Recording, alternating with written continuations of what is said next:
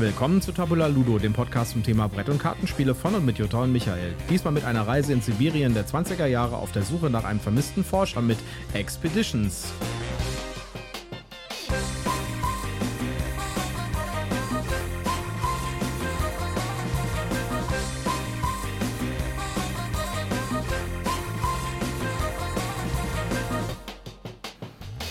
Willkommen zu Tabula Ludo Ausgabe 101 mit meiner wunderbaren Partnerin Jutta mir gegenüber. Ja, hallo, schön, dass ihr wieder mit dabei seid. Mir gegenüber sitzt der wunderbare Michael. Wir haben heute einen brandneue, eine brandneue Neuerscheinung für euch, nämlich den Nachfolger zu Scythe, nämlich Scythe Expeditions. Naja, Size steht ja eigentlich so nicht im Titel drin. Nee, aber es steht unten drunter. Es steht äh, ähm, äh, A Sequel to Scythe, glaube ich, steht äh, als Untertitel. Also es hat eine eindeutige Verbindung, nicht nur durch das Artwork, sondern auch durch den Namen sozusagen. Und wie wir gleich sehen werden, es hat auch eindeutige Verwandtnis mit äh, seinem großen Bruder sozusagen im Gameplay. Okay, ja, es steht ganz unten auf der Box, ganz klein, A Sequel to Scythe. Genau. Ja, äh, erstmal den Werbehinweis, bevor wir das wieder vergessen. Ja, dann komme ich doch mal mit meinem obligatorischen Werbehinweis um die Ecke. Wir sind dieses Mal nicht gesponsert, haben kein Rezensionsexemplar erhalten, aber wir nennen Marken, Produkte und Firmen und wir haben Links in unseren Show Notes und deshalb sagen wir prophylaktisch, das hier ist alles Werbung aus Überzeugung. Ja, ich war sehr glücklich, als äh, Expeditions angekommen ist. Ich hatte das ge gepreordert von Stone Meyer, ähm, als sie es angekündigt hatten. Und ja, es ist eine riesen Box und mittlerweile bin ich ein bisschen traurig, dass ich nicht die Ironclad-Version besorgt habe mir mit den, mit den Metall-Max. Ja, da bist du ganz traurig, ja. weil man die nirgendwo einzeln kaufen kann. Aber dazu kommen wir gleich äh, dann gleich. Wenn wir über das Material genau, reden. Genau, äh, reden wir doch erstmal oder äh, beschreiben wir erstmal, um was es eigentlich darin geht. Äh, genau. Expeditions. Die Fortsetzung von Size schickt euch auf ein neues Abenteuer nach Sibirien, wo ein gewaltiger Meteorit in der Nähe von Tungunska-Flüsse oh, in der Nähe des Tunguska-Flusses einschlug und uralte Verderbnis rief. Eine Expedition unter der Leitung von Dr. Tarkowski begab sich bereits in die Taiga, um mehr über den Meteoriten und seine Auswirkungen auf das Land zu erfahren. Und ist verschollen. Ihr begebt euch auf euren eigenen Expeditionen nach Sibirien in der Hoffnung, nicht nur den vermissten Forscher zu finden, sondern auch Artefakte zu heben, Herausforderungen zu meistern und schließlich Ruhm zu erlangen. Ja, sehr episch. Das ist tatsächlich deutlich mehr Story als äh, in dem Scythe. Ja, Im Scythe gibt es auch natürlich eine Background-Story, äh, wo es um Europa geht, äh, nach dem Ersten Weltkrieg, in einem fiktionalen Europa mhm. mit, äh, mit großen äh, Mechs, also mit großen Laufmaschinen, die durch die Gegend laufen. Das ist ein bisschen Steampunk-mäßig. Es gibt also irgendwie solche äh, großen Maschinen, mit denen gekämpft wird und sowas. Und die kommen hier natürlich auch wieder zum Tragen und die sind auch als Miniaturen in der, in der Box drin. Ja, äh, also äh, die Story ist, wir müssen unbekanntes Land entdecken und wir müssen Ruhm sammeln. Äh, Ruhm in der ist quasi die Siegpunkte, ja. Und äh, man hat dafür ein Hexfeld vor sich, genau wie beim äh, bei Scythe. Nur ist das hier ein bisschen anders angeordnet. Das Ganze ist äh, mit einem modularen, ähm, mit einem modularen äh, Terrain gemacht sozusagen. Es gibt immer diese Hexfeldbrettchen. Ja, diese also im Grunde genommen ist es wieder Plättchen legen. Ja, aber nur aber am Anfang eben beim für, Setup. Den Spielfeld, für, Genau. für das Spielfeld. Man hat so quasi so eine dreiartige Auslage, äh, dreieckige Auslage von, von diesen großen Hexfeldern. Ja, die werden zufällig gelegt, die werden so ein bisschen geordnet. Es gibt also drei verschiedene Arten von Hexfeldern: ähm, äh, Süden, ähm, Mitte und Norden. Und äh, die äh, auf der einen Seite, wo man startet, die sind quasi schon aufgedeckt, die Hexfelder. Und dann die zwei anderen Schichten, die danach kommen, äh, wo dann das, äh, das Dreieck quasi auseinanderläuft, da äh, sind die Hexfelder verdeckt und die müssen wir quasi entdecken, indem wir auf sie draufziehen. Ja, wir äh, haben jeweils eine Fraktion. Ja, also das heißt, wir haben genau wie bei Scythe äh, auch einen Hauptcharakter und einen Sidekick. Also zum Beispiel Olga und ihren Bären, der, die kommen da wieder vor. Und äh, jede Fraktion hat, eine hat einen bestimmten kleinen Vorteil. Das heißt, es gibt äh, unterschiedliche Spieler-Startbedingungen ähm, sozusagen. Und wir ähm, werden repräsentiert durch unseren Mac, durch unsere große Figur. Und da bin ich ein bisschen traurig, dass ich da nicht die Ironclad-Version genommen habe, weil die Macs sehen richtig gut aus. Ja, und wenn die jetzt noch aus Metall wären, dann Ja, sähe und das natürlich nochmal eine Nummer geiler aus. Und wir haben die ja auf der BerlinCon gesehen in Metall. Ja, und die waren sahen richtig cool. super. Und das hätte jetzt nicht super viel mehr gekostet, sag ich jetzt mal. Gibt es allerdings auch nicht im Moment zum Nachkaufen. Vielleicht gibt es das ja irgendwann mal. Bei dem Original Scythe gab es das ja als Nachkaufversion. Äh, ja, du wirst auf jeden Fall auf der Spielemesse die Augen offen halten, ob es da vielleicht so ein Ergänzungspack ja, gibt. Mal gucken. Ja, auf jeden Fall, ähm, wir laufen quasi über diese äh, dynamisch zusammengebaute Map ja, und müssen quasi äh, die Plättchen aufdecken und äh, Siegpunkte sammeln. Ja, äh, Siegpunkte sammelt man, indem man Geld sammelt. Ja, man kann also Geld einsammeln äh, oder indem man bestimmte Dinge tut, wie zum Beispiel Upgrades für seinen Mac kaufen bzw. einbauen. Für die Items, die man gesammelt hat. Genau. Nicht für den Mac selber. Nicht für den Mac selber, sondern für die Items. Dann ähm, Aufgaben lösen. Aufgaben lösen, genau, also Quests. Mhm. Ja, die haben auch immer so eine kleine, also es gibt keine Story, es ist kein Flavortext oder sowas drauf, es ist nur der Titel drauf. Und der Titel sagt dann zum Beispiel, helft einem äh, Dorf äh, mit Vorräten zu überleben und dann muss man halt auf ein bestimmtes anderes Hexfeld gehen. Also auf dieser, auf dieser Questkarte steht immer drauf, das ist eine Quest für Feld 20 und alle Hexfelder sind durchnummeriert und dann muss man halt zu Feld 20 laufen und muss da eine bestimmte Anzahl von Ressourcen abgeben und dann kann man diesen Quest lösen. Was natürlich bedeutet, dass man das Feld erstmal finden muss, weil wahrscheinlich ist es erstmal verdeckt. Genau. Und das ist sozusagen der, der Sinn von Expeditions, dass man hier quasi über das Feld läuft und die einzelnen ähm, Hexfelder so langsam nach und nach aufdeckt und dann auch die Funktionen, die diese Hexfelder haben, halt ausnutzen kann. Jedes Hexfeld hat eine, eine, eine, eine Funktion, die kann man auslösen. Ja? Und äh, kann damit die nutzen. Zum Beispiel, äh, ich kann mir Arbeiter holen, es gibt verschiedenfarbige Arbeiter, ja. Äh, ich kann mir Geld holen, ich kann ähm, bestimmte Kraft Dinge einlösen. Oder List mir besorgen. Genau, das sind die zwei Ressourcen, die man hat. Äh, ja, es ist ein relativ, sag ich mal, es ist schwierig zu erklären, dieses Spiel, weil es so viele Mechanismen hat, die ineinander greifen. Ähm, ein wesentlicher Mechanismus ist der Kartenmechanismus. Äh, es, gibt, äh, es gibt insgesamt äh, vier Karten, die ausliegen. Ne, fünf sind es. Fünf Karten, fünf die Karten genau. Liegen aus. Fünf Karten liegen aus und die liegen quasi. Die liegen offen aus. Die liegen offen aus und die liegen in, diesen, äh, in diesem Spielfeld drin. Da gibt es also einzelne Hexfeldplätze, die frei bleiben und in die wird dann jeweils eine Karte reingelegt. Und es gibt bestimmte Effekte, die sich auf die Karte auswirken, die quasi nebenan liegt. Wenn ich auf einem Hexfeld bin und nebenan liegt eine Karte, dann äh, gibt es unter Umständen ein, äh, Effekte, die mir erlauben, diese Karte entweder zu benutzen, den Effekt auf der Karte, oder die Karte einfach einzusammeln. Genau. Ja. Ähm, es gibt so ein bisschen so einen Deckbaumechanismus in dem Spiel. Ja? Äh, und das ist das, äh, das, das finde ich eigentlich das sehr innovative. Also man hat seine, seine Mac-Mat, das ist so ein quadratisches äh, Spielertableau.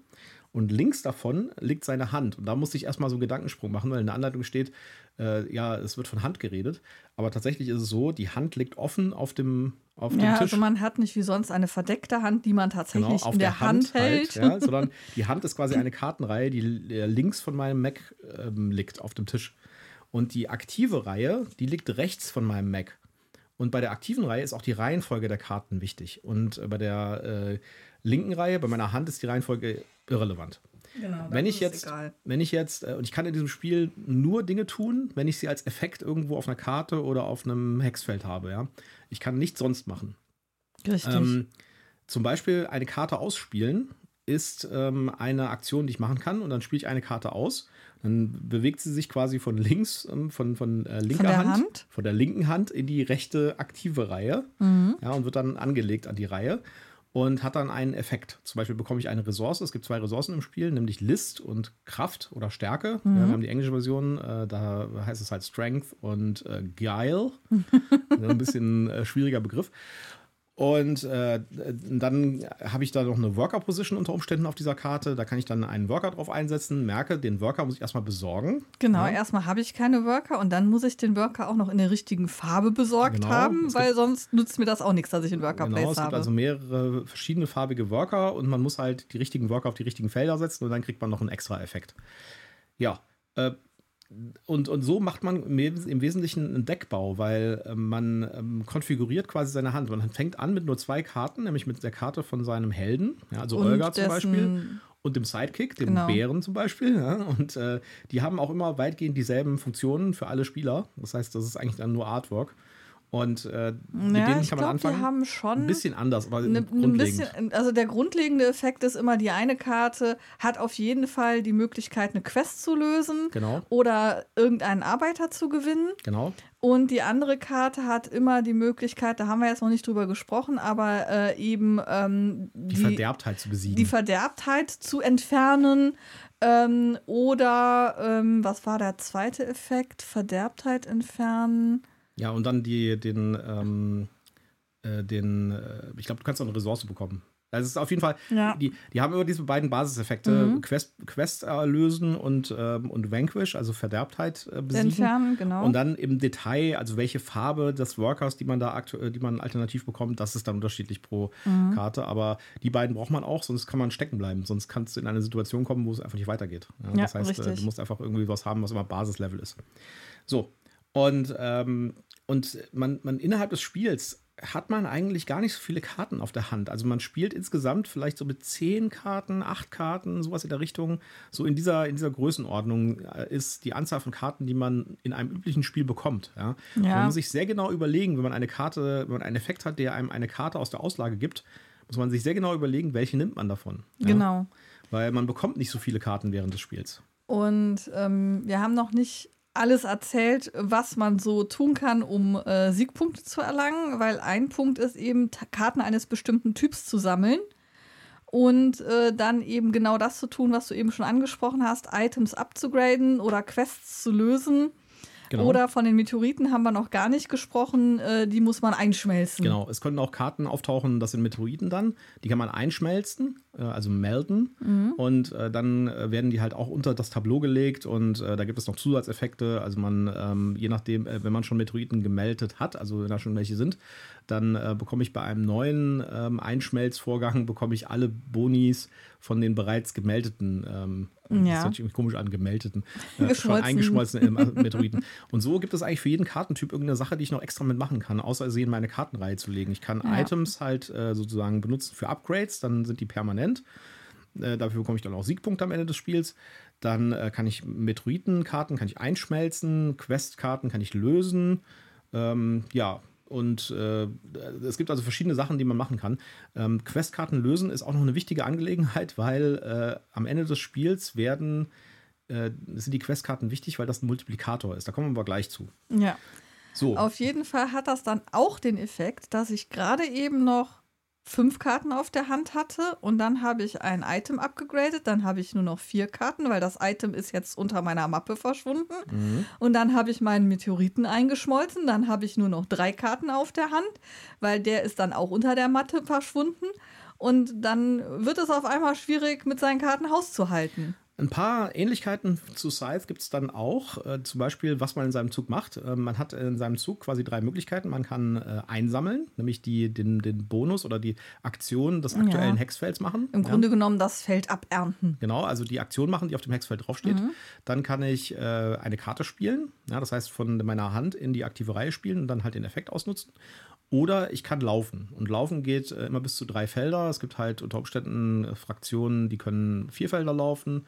Äh, es gibt auch Karten, die ändern das unter Umständen. Aber das sind die drei Sachen, die ich machen kann. Und in jeder Runde muss ich mich entscheiden, welches ich davon nicht mache, weil ich habe so ein Würfelchen und vier und drei Plätze, Plätze für Laufen, äh, Karte spielen und, äh, und Einsammeln. Und ich muss mein, mein Würfelchen verschieben auf eins der anderen. Und das, was abgedeckt ist, darf ich halt in diesem Zug nicht machen. Das ist genauso wie bei Scythe. Da habe ich ja meine, mein, mein Fraktionstableau, wo ich halt meine Aktionsmöglichkeiten habe und ich muss meinen äh, Miepel in jeder Runde zu einem anderen verschieben und damit kann ich den, den ich gerade draufstehe, nicht mehr machen. Ja? Genau. Und äh, da sind schon so ein paar Ähnlichkeiten. Also die Aktionsmöglichkeiten sind eigentlich relativ eingeschränkt. Ja? Man kann nur diese drei Sachen machen. Aber dadurch, dass man mit diesen drei Sachen halt zum Beispiel die Karte auslöst und dann mit der Karte wieder Sachen machen kann, indem man da einen Worker drauflegt oder wenn ich mit dem Einsammeln, dann mache ich halt die Aktion, die auf dem, wo der Mac gerade draufsteht, auf dem Hexfeld. Das bedeutet dann, dass ich zum Beispiel eine Karte einsammeln kann oder ich kann ähm, ne- tatsächlich noch eine Karte spielen, das gibt es auch. Oder ähm, ich kann zum Beispiel alle Karten noch abräumen und Genau, neu Refresh, äh. Refresh, genau. So, und äh, das kann ich halt, ähm, und, und da, da muss ich halt überlegen, ich muss also immer so drei, vier Schritte im Voraus planen, was ich Ja. als nächstes mache. Und das ist eigentlich das, das Schöne an dem Spiel oder das Coole an dem Spiel, dass es tatsächlich auch, äh, also es ist nicht so komplex, dass man irgendwie nicht das machen könnte, so drei, vier Züge im Voraus planen. Ähm, und das muss man allerdings auch, weil Ja. es geht da sehr viel um Planung sozusagen. Man, man steht dann schon manchmal da und denkt, oh Mist, du müsstest jetzt eigentlich dich wohin bewegen, um dann da äh, ernten zu können. Mhm. Aber ich stehe gerade auf Ernten. Aber ich stehe gerade auf Ernten, ich kann mich nie. Äh, Nee, ich, ich stehe gerade auf, auf, auf, auf Bewegen. Bewegen. Ja. Äh, äh, Nee, äh, ich spiele gerade auf, auf, auf äh, Karte spielen. Das heißt, Also ich muss ich- entweder genau. ernten ähm, ähm, laufen, aufgeben. abdecken, genau. Und dann steht man da in so einem Deadlock und Genau. überlegt sich, okay, wie kriegst du das jetzt gelöst? Was man auch tun kann, ist quasi eine Runde aussetzen und zu sagen, ich mache einen Refresh, dann nimmt man alle seine Karten zurück auf die Hand. Genau. Seine Worker gehen zurück in seinen Vorrat und ähm, dieses Würfelchen wird auf einen ähm, Platzhalter gesetzt, sodass ich beim nächsten Mal einmal alle drei Aktionen Genau. ausführen darf. Also im Wesentlichen bei Refresh setze ich quasi einen Zug aus. Und dafür darf ich in meinem nächsten Zug dann alle drei Aktionen machen, weil keins Ja. davon abgedeckt ist. Dieses Aussetzen muss man allerdings auch machen, weil irgendwann hat man quasi sich, äh, ich, ich sag mal so, ausgekotzt. also man hat seine komplette Hand gespielt und man hat alles gemacht, man hat alle seine Worker gesetzt zum Beispiel und muss quasi äh, alles wieder resetten, damit man wieder von vorne anfangen kann. Es kommt also im Prinzip darauf an, dass man äh, die Kombination aus seinen Karten, die man auf der Hand hat und die Worker und die Items so kombiniert, dass die in der richtigen Reihenfolge gespielt den maximalen Effekt geben. Ja. Ja, und dann spiele ich das alles aus in der, in der Reihenfolge, wie ich das gerne haben möchte, und dann räume ich das alles wieder ab und dann fange ich wieder von vorne an. Ja. Äh, ein weiterer Anlehnung oder Anleihe von Scythe ist, wie das Spiel gewonnen wird bzw. beendet wird. Und zwar gibt es auch hier Sterne. Es gab ja bei Scythe diese Errungenschaften. Ja, also wenn man zum Beispiel äh, so und so viel Upgrades gemacht hat oder wenn man irgendwie äh, so und so viel von diesen äh, Storykarten aufgedeckt hat. Und das ist hier genauso. Es gibt also für bestimmte Dinge gibt es halt ein, ein, ein, eine Errungenschaft und dann legt man dann einen von seinen vier Sternen auf das Tableau für die Errungenschaften. Und sobald der Spiel, äh, ein Spieler den vierten Stein gelegt hat, kommen alle noch einmal dran und das Spiel vorbei. Und dann wird gezählt, wie viele Ruhmpunkte man hat. Und äh, die Kategorien, in denen man äh, diese Errungenschaften erreichen kann, sind zum Beispiel, äh, man kann äh, Hexfelder aufdecken. Ja, da kriegt man jedes, jedes Mal so einen Marker für. Oder äh, man macht äh, vier Upgrades. Ja? Oder man macht vier Quests. Man erledigt vier Quests. Oder man hat auf der aktiven Reihe acht Karten oder mehr. Oder man hat eine bestimmte Anzahl von Workern, also irgendwie sieben Worker oder mehr. ja, oder man hat die Verderbtheit von Feld 20 abgeräumt. Genau. Äh, Verderbtheit haben wir noch gar nicht zu gesagt, kommen wir gleich noch drauf. Das ist ein relativ einfaches Konzept. So, und äh, jetzt kommt, das, jetzt kommt der Trick beim, äh, beim, beim Abrechnen. Äh, jetzt hat man drei oder vier Sterne zum Beispiel da drauf. Ja, und das bestimmt, was der Multiplikator ist äh, für die Siegpunkte am Ende. Ja, äh, das heißt, wenn man drei Sterne gelegt hat, also drei Errungenschaften hat, dann ist jeder, jeder Stern acht Punkte wert. Wenn man vier gelegt hat, ist jeder zehn wert. Das hat nichts mit den Sternen zu tun, sondern mit den Quests, die du gelöst hast. Äh, eh, ja. Sorry. Ich war Ja. gerade ganz irritiert, was erzählt der Mann Nein, da? nein, nein. Also ich Ja. habe ein anderes Spiel gespielt. Ja. Sorry. Ja, äh, es hat natürlich mit den Quests zu tun. Die äh, Anzahl der Quests bestimmt, was der Multiplikator ist. Und dann ist das, aber die, die Sterne sind dann die entsprechenden Punkte wert. Also bei, äh, wenn man vier gelöste Quests hat, ist jeder Stern zehn Punkte wert. Bei drei gelösten Quests ist, der, ist jeder Stern acht Punkte wert und so weiter und es wird dann niedriger. Und beim ersten Spielen habe ich das gar nicht so realisiert am Anfang. Ja, da haben wir zum ersten Mal gespielt und ich äh, dachte dann so, ja, Quests, okay, schön, schön, ja. Und Jutta hat immer ordentlich Quests gemacht und dann ging es so zum Ende des Spiels hin. Zum Ende wird es schneller, ja, weil dann die Sachen schneller erreicht werden und die Ja, man hat mehr werden. Plätze, wo man was tun kann und man ist auch mehr im, im Move drin. Also man Ja, hat und- seine Karten so raus und weiß, in welcher Also, Reihenfolge man die setzen das, das kann. Spiel startet relativ langsam und wird dann immer schneller zum Ende hin. Und irgendwann ist dann halt zwischen dem zweiten und dem vierten Stern ist gar nicht mehr so viel Platz, ja, Mhm. so viel Zeit. Und dann geht das relativ zack, zack zu Ende. Und ich dachte so, oh Mist, äh, wie, oh verdammt, ich habe erst einen Quest gemacht und dann würde ich ja nur irgendwie fünf Punkte kriegen pro, äh, pro Stern und habe auch noch gar keine richtigen vielen Sterne, ja. Äh, Das ist aber blöd, dann muss man schnell noch versuchen, Quests zu erledigen. Und am Ende wird es ein Optimierungsspiel. Am Ende versucht man halt möglichst alles noch irgendwie reinzuquetschen und irgendwie noch hinzukriegen und vielleicht da noch irgendwie was zu drehen und so kreativ seine Karten zu kombinieren und seine Effekte. Was gibt mir noch irgendeinen Ja. Punkt? Kriege ich So, noch irgendwo ich- eine Münze her? Kann ich vielleicht das in der Reihenfolge spielen? Also es ist auch so ein bisschen ein Puzzle Mhm. teilweise, ja. So kann ich das irgendwie erst spielen, dann das andere und da vielleicht den Worker dann hier und dann den Worker wieder zurückziehen und dann da drauf setzen und dann kriege ich irgendwie doch noch den Quest gelöst oder so. Ähm, ja, das ist quasi das, äh, zum Ende hin wird es so ein bisschen puzzelig. Ja? Und das Ja. macht eigentlich auch Spaß, weil man so gucken muss, äh, war die Strategie, die ich am Anfang gemacht habe, habe ich die richtigen Sachen mir eingesammelt, habe ich die richtigen Karten mir zusammengestellt, von den nur acht bis zehn Karten oder so, die ich dann bekommen kann. Du hast gestern äh, bei der Partie zum Beispiel ganz wenige Karten nur gehabt. Du Ja. hast eigentlich die ganze Zeit immer nur mit den zwei Basiskarten gespielt und alles andere immer direkt weggequestet Genau. oder so. Ja, ähm, also es, äh, es gibt verschiedene, ähm, verschiedene Wege, wie man da quasi Punkte bekommen kann. Äh, jetzt hatten wir die ganze Zeit noch über das Verderbtheit geredet. Und Verderbtheit ist eigentlich relativ einfach. Es gibt auf jedem, wir hatten ja gesagt, auf jedem Hexfeld gibt es eine Funktion, die man auslösen kann, indem man erntet. Und äh, in den höher gelegenen ähm. Hexfeldern, ja, also in den abgedeckten, die am Anfang des Spiels abgedeckt sind, gibt es immer noch eine verdeckte Funktion des Hexfelds. Ja? Also zum Beispiel irgendwie was Stärkeres. Ja? Und äh, das ist immer mit Verderbtheit ab, abgedeckt. Verderbtheit gibt es in zwei Farben, nämlich Orange und äh, Türkis. Und äh, die zieht man aus dem Beutelchen. Und auf dem Hexfeld steht immer drauf, wenn man das umdreht, steht immer drauf, hier müssen mindestens acht Verderbtheiten. Dann zieht man halt so lange Verderbtheitssteine aus dem Beutelchen, bis man acht oder mehr hat. Und dann muss man die halt weghauen und die haut man mit seiner Stärke und seiner List weg. Ja, also die, äh, die, die Grünen mit der List und die Roten mit der oder Power. die ja, mit der genau. Kraft. äh, und, und äh, da muss man halt da drauf gehen, muss eine, eine Vanquish-Aktion machen, die muss man auf einer Karte haben zum Beispiel. Das heißt, man muss zwingend eine Karte spielen, und zwar Genau. die, die diese Aktion hat. Und dann kann man halt äh, so viel von diesem Verderbtheit weghauen, wie man, äh, wie man schafft, ja, wie man halt Stärke oder List hat. Und äh, es gibt ein Feld, ein Hexfeld, das ist die Nummer 20. Da muss man dann quasi Stärke und List einsetzen, das ist so eine Ausnahme. Und äh, wenn man das weggehauen hat, dann bekommt man tatsächlich auch einen extra Stern. Und äh, ganz besonders, man muss hier von jedem die volle Punktzahl haben, also 10, 10, damit man diesen äh, Verderbtheitsbatzen wegbekommt. Genau. Und es gibt auch eine, äh, außer diesem 20er-Stein, da gibt es eine Kategorie für bei den Errungenschaften. Es gibt auch eine Errungenschaft für, ich glaube, sieben, Genau, sieben Verderbtheit Verderbtheitssteine. Und da ist dann die Nee, Farbe- Nicht, nicht Anzahl, sondern die Anzahl der Steine. Verster ja, Steine, genau. Ja, genau. Da ist es dann egal, welche Farbe die haben oder, Oder welche. Punktzahl die haben, sondern es geht nur darum, dass man sieben Steine weggeschafft hat. Und so kann man halt auch diese Hexfelder mächtiger machen über das Spiel hinweg. Ja? Das, der Nachteil ist halt, man macht das für alle Spieler mächtiger. Das heißt, für die anderen Spieler, die können das dann halt auch benutzen, wenn das mal einer weggeräumt hat. genau. Ja? Äh, die, ähm, ähm, die äh, Verderbtheit äh, kommt aus dem Beutel, wird gezogen. Ja? Und ähm, Da kann man Glück haben, dass man äh, drei List und drei Stärke braucht. Man kann aber auch Pech haben, dass man dann da fünf Stärke und nochmal fünf Stärke, also zehn Stärke insgesamt braucht, um das Feld freizuräumen. Genau. Ja, und äh, die, äh, wenn das Spiel dann halt, wenn alle, wenn, wenn ein Spieler den vierten Stern gelegt hat, dann wird halt noch eine Runde gespielt. Kommt also jeder noch einmal dran und dann wird abgerechnet. Und äh, das Geld, das man eingesammelt hat, das Geld ist irgendwie überhaupt nicht richtig wichtig im Spiel. Doch, das ist auch ein Punkt wert. Ja, ja, aber es Aber gibt nicht es- so viele Möglichkeiten, Geld zu kriegen. Ne? Das ist gar Ja. nicht so viel.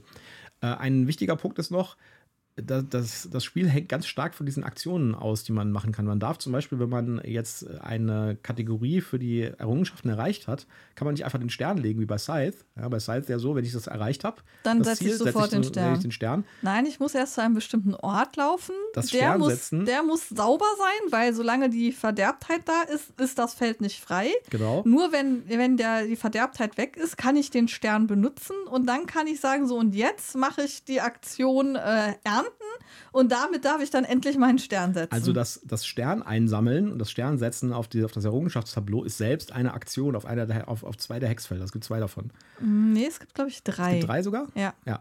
Äh, wir hatten beim ersten Spiel, waren die so ein bisschen geknubbelt in einer Ecke. Das war ein bisschen blöd. ja, da muss man halt immer hinlaufen und dann wieder zurück, wenn man irgendwas anderes machen will.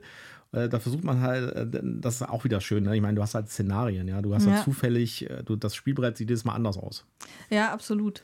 Ja, jetzt haben wir relativ lange über die Spielmechanik geredet. Äh, Das ist halt auch relativ kompliziert. Ich habe zum als ich das erste Mal den, den, äh, das, das Regelbuch gelesen habe, habe ich gedacht so, hm, okay, das ist jetzt schon ein bisschen außergewöhnlich irgendwie. Es, Ja. es klingt kompliziert, aber wenn man das Material dabei hat und sich so Stück für Stück da durcharbeitet, dann Ja. ist das alles logisch und schlüssig. Ja, wir haben mal gelegentlich nachgucken müssen während des Spielens äh, in, äh, im Handbuch bei bestimmten Feinheiten und so.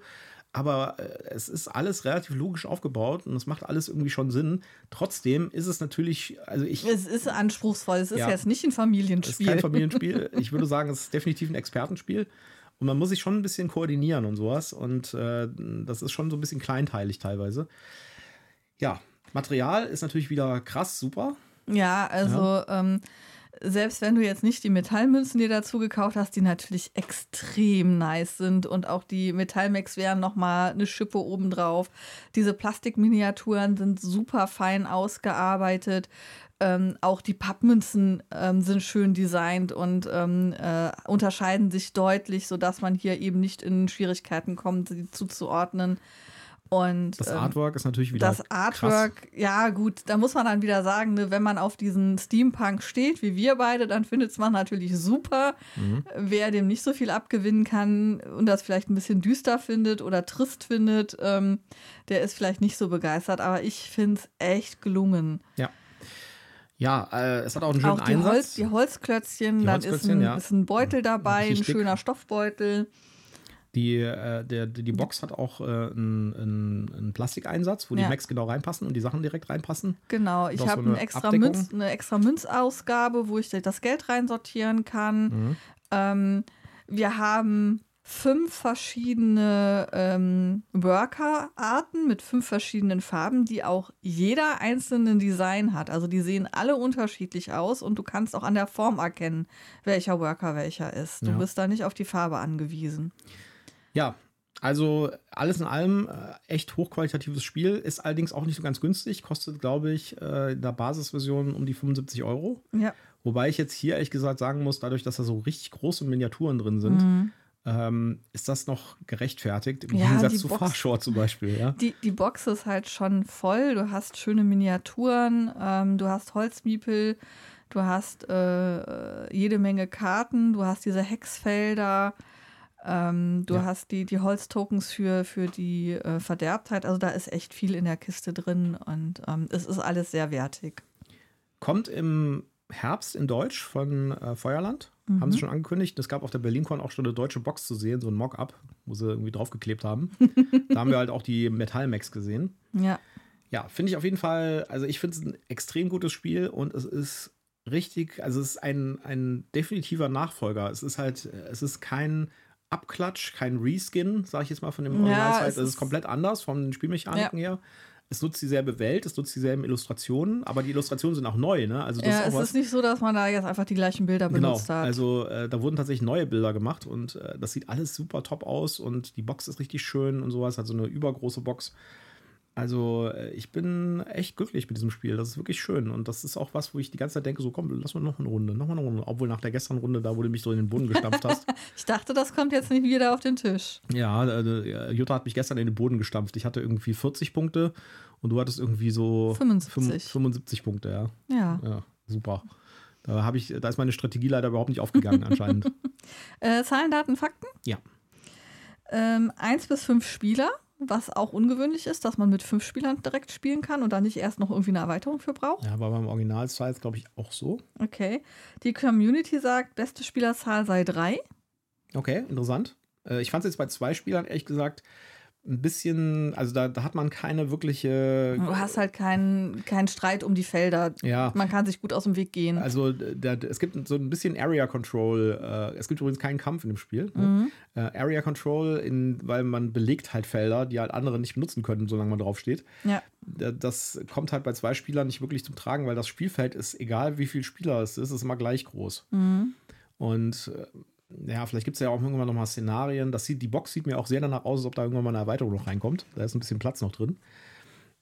Ja. Äh, gut, Spielzeit 60 bis 90 Minuten. Ja, das kommt Ich glaube, wir haben aber fast zwei Stunden gebraucht gestern. Ja, aber das kommt schon ungefähr hin. Ich glaube, das Spiel wird auch immer schneller, je öfters man spielt, weil man halt so langsam dann rausfindet, muss sich alle Texte wieder neu lesen und so von mhm. den Karten und so. Also man, ich, ich finde, man hat schon direkt gemerkt, beim, zwei, beim zweiten Spiel war es deutlich schneller als beim ersten. Mhm. Ja. Äh, Alter offiziell ab 14, die Community sagt, könnte man ab 12 spielen. Dafür finde ich es ehrlich gesagt ein bisschen komplex. Ja, finde ich auch. Das ist schon ein komplexes Spiel. Vor allen Dingen, weil man halt so viel vorplanen muss. Ja. ja. Und äh, dann haben wir eine Wertung von 7,9. Ja, das ist schon eine gute Wertung. Ich würde da auf eine 8,0 gehen tatsächlich, weil ich das echt gut finde. Und ich finde, das ist ein würdiger Nachfolger für Scythe und ist vielleicht auch was, was öfters auf den Tisch kommt als Scythe, weil Scythe dauert deutlich länger als das hier. Ja, das stimmt allerdings. Ja. Also wer, wer, die, wer das Scythe-Gefühl so ein bisschen haben möchte, von diesem äh, Mischmasch aus Eurogame und, äh, und coolen Steampunk-Sachen, für den ist das vielleicht das Spiel eher was als das Original Scythe. Ja.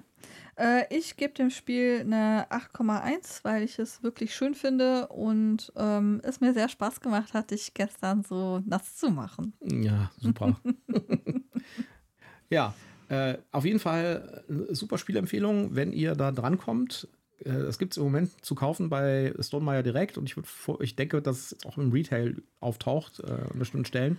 Ja, vielleicht noch die eine Anmerkung, es sind schon eine Reihe von englischsprachigen Texten auf den Karten. Also da kann man nicht sagen, das kann man auch ohne Englisch-Skills ähm, äh, spielen. Äh, da muss man schon so ein bisschen überlegen, ob man dann nicht auf die deutsche Version warten möchte. Ja. Ja, und äh, wenn ihr bis Oktober warten wollt, das ist natürlich jetzt auch nicht mehr so lange, ne, dann äh, würde ich euch empfehlen, überlegt euch gut, ob ihr nicht die Ironclad-Version haben wollt. Die ist nur, ich glaube, 30 Euro teurer gewesen in der englischen Version. Mhm. Und äh, die, die Metallmax sehen richtig krass aus. Ja, das ja. ist richtig cool. Ja. Die Metallmünzen sind übrigens auch ein Traum. Ja, die sind allerdings auch nicht im Basisspiel drin, ja. die muss man auch extra kaufen. Ich weiß. Wobei ich bei den Metallmünzen jetzt ehrlich gesagt also äh, wir haben, man, man hat halt nicht so viele Münzen in dem Spiel. Ja, es ist ganz wenig, es ist viel weniger Münzen im Spiel als bei, bei dem, bei dem, bei dem ersten Scythe. Ja. Ja. Trotzdem sind sie schön. Trotzdem schön, natürlich. natürlich. Gut, ja, das war jetzt ein etwas äh, ausführlichere und vielleicht auch ein bisschen verwirrend, weil das Spiel einfach auch am Anfang ein bisschen verwirrend ist. Äh, lasst euch da nicht abschrecken, das ist ein richtig cooles Spiel. Probiert es mal aus und vielleicht sieht man sich ja auch dann auf das Spiel und da wird es mit Sicherheit auch spielbar sein und anguckbar sein. Und vielleicht trifft man sich ja da mal zu einer Spielrunde oder so. Genau. Wir erklären das auch gerne. Michael wird es super gerne erklären. Er kann das genau. auch super. Wie man toll. heute gemerkt hat, ich kann das überhaupt nicht erklären, ja, aber ja, ich ohne, mein Bestes versuchen. Ohne Material, das man sehen kann und zeigen kann, so hier und da ist das ja auch immer schwierig, wenn man dann so nur äh, Wort ja, hat und kein Spiel Bild. ist es halt extra schwierig, weil es halt doch schon ein paar abstrakte Mechanismen hat. Naja. Ja, okay. Gut. Ich hoffe, es hat euch gefallen. Äh, wir wünschen euch noch eine gute Zeit und dann sagen wir Tschüss, macht's gut. Bis dann, ciao.